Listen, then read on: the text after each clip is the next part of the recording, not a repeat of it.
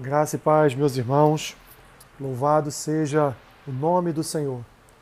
Mais um dia em que Ele nos concede a oportunidade de lermos a Sua palavra. E hoje, dia 14 de abril, faremos a leitura de Levítico, capítulo 18, Salmo 22, Eclesiastes, capítulo 1 e 1 Timóteo, capítulo 3. Levítico, capítulo 18, diz assim: Disse mais o Senhor a Moisés Fala aos filhos de Israel e dize-lhes: Eu sou o Senhor, vosso Deus. Não fareis segundo as obras da terra do Egito, em que habitastes, nem fareis segundo as obras da terra de Canaã, para a qual eu vos levo, nem andareis nos seus estatutos. Fareis segundo os meus juízos, e os meus estatutos guardareis, para andardes neles. Eu sou o Senhor, vosso Deus. Portanto, os meus estatutos e os meus juízos guardareis, Cumprindo-os, o homem viverá por eles. Eu sou o Senhor. Nenhum homem se chegará a qualquer parenta da sua carne para lhe descobrir a nudez. Eu sou o Senhor. Não descobrirás a nudez de teu pai e de tua mãe. Ela é tua mãe, não lhe descobrirás a nudez.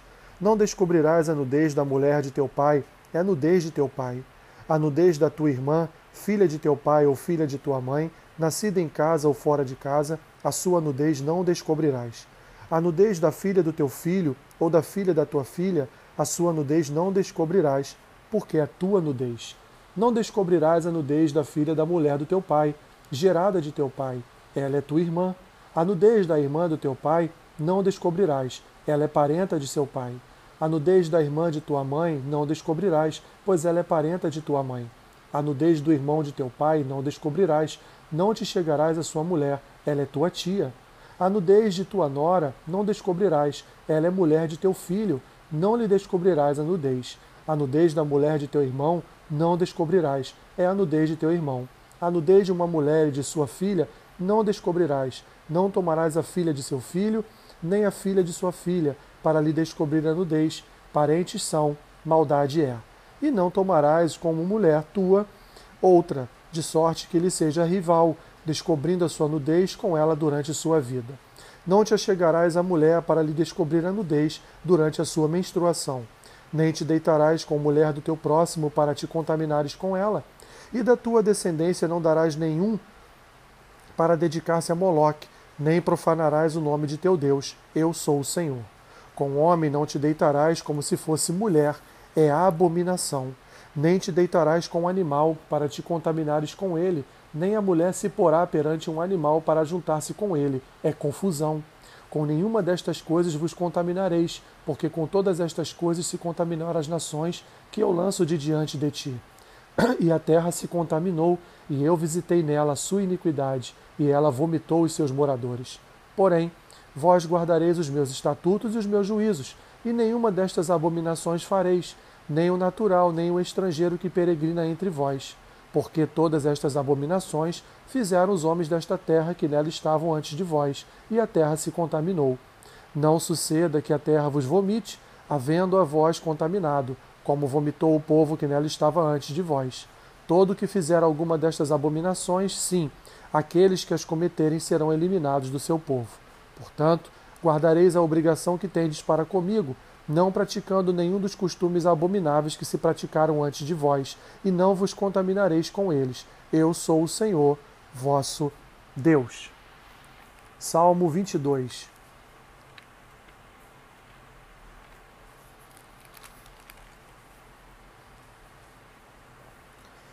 Deus meu, Deus meu, por que me desamparaste? Porque se acham longe de mim a salvação as palavras do meu bramido? Deus meu, clamo de dia e não me respondes. Também de noite, porém, não tenho sossego.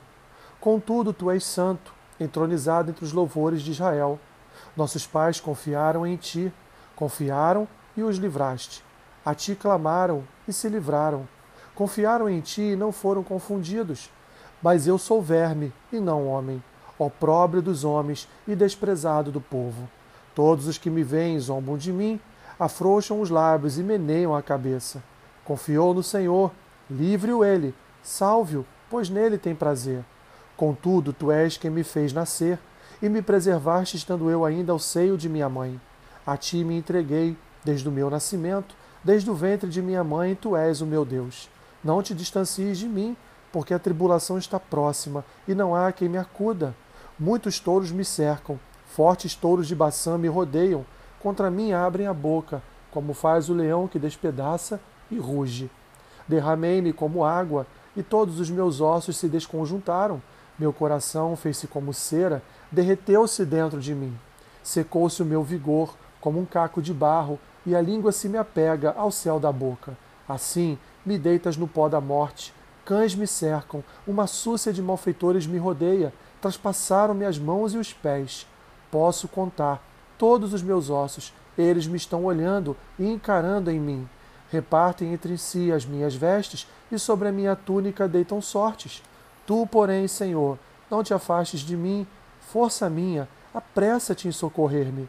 Livra minha alma da espada e das presas do cão, a minha vida. Salva-me das falsas do leão e dos chifres dos búfalos. Sim, tu me respondes. A meus irmãos declararei o teu nome, cantar-te-ei louvores no meio da congregação. Vós que temeis o Senhor, louvai-o, glorificai-o vós todos, descendência de Jacó, reverenciai-o, vós todos, posteridade de Israel. Pois não desprezou, nem abominou a dor do aflito, nem ocultou dele o rosto, mas o ouviu quando lhe gritou por socorro. De ti vem o meu louvor na grande congregação. Cumprirei os meus votos na presença dos que o temem. Os sofredores hão de comer e fartar-se. Louvarão o Senhor os que o buscam. Viva para sempre o vosso coração. Lembrar-se-ão do Senhor e a ele se converterão os confins da terra. Perante ele se prostrarão todas as famílias das nações. Pois do Senhor é o reino, é ele quem governa as nações. Todos os opulentos da terra hão de comer e adorar, e todos os que descem ao pó se prostrarão perante ele, até aquele que não pode preservar a própria vida. A posteridade o servirá. Falar-se-á do Senhor a geração vindoura, onde vir anunciar a justiça dele. Ao povo que há de nascer, contarão que foi ele quem o fez. Eclesiastes capítulo 1 Palavra do pregador, filho de Davi, rei de Jerusalém. Vaidade de vaidades, diz o pregador. Vaidade de vaidades, tudo é vaidade. Que proveito tem um homem de todo o seu trabalho com que se afadiga debaixo do sol? Geração vai, geração vem, mas a terra permanece para sempre. Levanta-se o sol e põe-se o sol, e volta ao seu lugar onde nasce de novo. O vento vai para o sul e faz o seu giro para o norte. Volve-se e revolve-se na sua carreira e retorna aos seus circuitos. Todos os rios correm para o mar, e o mar não se enche. Ao lugar para onde correm os rios, para lá tornam eles a correr. Todas as coisas são canseiras tais que ninguém as pode exprimir. Os olhos não se fartam de ver, nem se enchem os ouvidos de ouvir. O que foi é o que há de ser, e o que se fez, isso se tornará a fazer. Nada há, pois, novo debaixo do sol. Há alguma de que se possa dizer, alguma coisa de que se possa dizer, vê, isto é novo? Não. Já foi nos séculos que foram antes de nós já não há lembrança das coisas que precederam, e das coisas posteriores também não haverá memória entre os que hão de vir depois delas. Eu, o pregador, venho sendo o rei de Israel em Jerusalém. Apliquei o coração a esquadrinhar e a informar-me com sabedoria de tudo quanto sucede debaixo do céu. Este enfadonho trabalho impôs Deus aos filhos dos homens para nele os afligir. Atentei para todas as obras que se fazem debaixo do sol e eis que tudo era vaidade e correr atrás do vento. Aquilo que é torto não se pode endireitar, e o que falta não se pode calcular. Disse comigo: Eis que me engrandeci, e sobrepujei em sabedoria a todos os que antes de mim existiram em Jerusalém. Com efeito, o meu coração tem tido larga experiência da sabedoria e do conhecimento. Apliquei o coração a conhecer a sabedoria e a saber o que é loucura e o que é estultícia e vinha saber que também isto é correr atrás do vento, porque na muita sabedoria há muito enfado, e quem aumenta a ciência aumenta tristeza. 1 Timóteo capítulo 3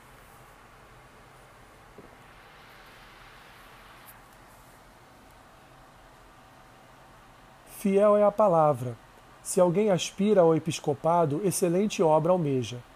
É necessário, portanto, que o bispo seja irrepreensível, esposo de uma só mulher, temperante, sóbrio, modesto, hospitaleiro, apto para ensinar, não dado ao vinho, não violento, porém cordato, inimigo de contendas, não avarento, e que governe bem a própria casa, criando os filhos sob disciplina, com todo respeito. Pois, se alguém não sabe governar a própria casa, como cuidará da igreja de Deus? Não seja neófito para não suceder que se ensoberbeça e incorra na condenação do diabo. Pelo contrário, é necessário que ele tenha bom testemunho dos de fora, a fim de não cair no opróbrio e no laço do diabo.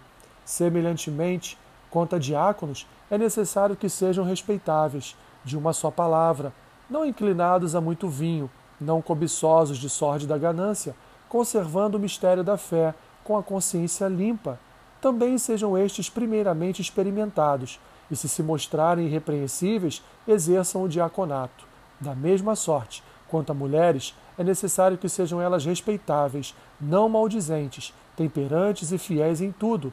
O diácono seja marido de uma só mulher e governe bem seus filhos e a própria casa, pois os que desempenharem bem o diaconato alcançam para si mesmos justa preeminência e muita intrepidez na fé em Cristo Jesus.